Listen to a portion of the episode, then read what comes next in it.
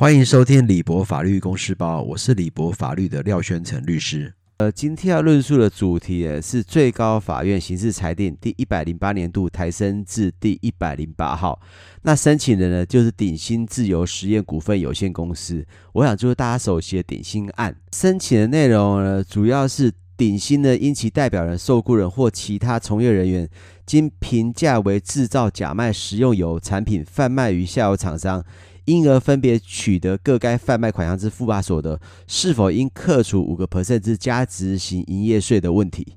我想这个议题还蛮有趣的，就是它是一个不法所得，那不法所得是否要呃扣除这个费用呢？那这个裁定的要旨有下下列所述。那相对总额原则呢，或称两阶段计算法呢，系指于前阶段有无利得之审查时，只要与行为人犯罪有因果关系者呢，无论是为犯罪而获取之报酬对价，或经由犯罪而获得之利润利益，皆为此阶段所称的直接利益。而直接利得数额判断的标准在于沾染不法的范围。那如果其交易本身呢，就是法所禁止的行为，那沾染不法的范围呢，就会给予全部的所得。那相反的，如果交易本身并非法所禁止，仅其取得方式违法，沾染不法的部分呢，则仅止于其因不法取得方式所产生的获利部分，而非全部的利益。那适于后阶段利得范围之审查时呢，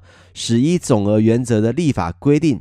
及支出之不法原因，给付不得请求返还之不当得利法律，不予扣除犯罪支出的成品成本，兼顾理论跟个案情节呢，缓和绝对总额原则部分情节一律没收，而有侵犯财产之权之余，因此必须要划分该不法所得的行为是上述呃哪一种的不法所得行为。那又营业税之性质呢，如同营业人之营业利益所得税以外之其他税捐。属于营业人之整体费用营营业费用之一，依加执行及非加执行营业税法第十四、十五、三十二、三十五条规定的意旨呢，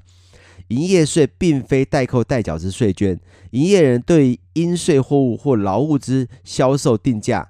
即应内含营业税。会计账上呢，以营业人当期整体营业之销售税额，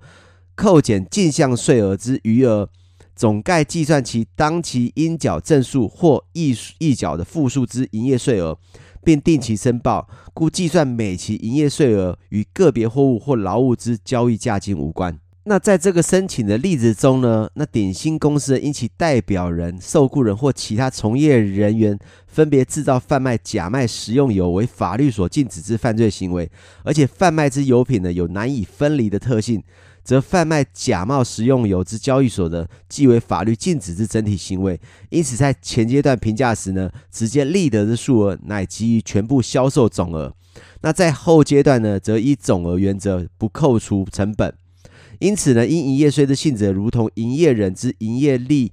所得税以外之其他税捐，属于营业人之营业范费用之一呢，自无需扣除五个 percent 之营业税捐。我想这个裁定的其实还蛮容易的，就是说，如果他的交易的本身呢，就是法所禁止的行为，也就是违法的行为，则沾染不法范围之所得呢，是不是给予全部所得？那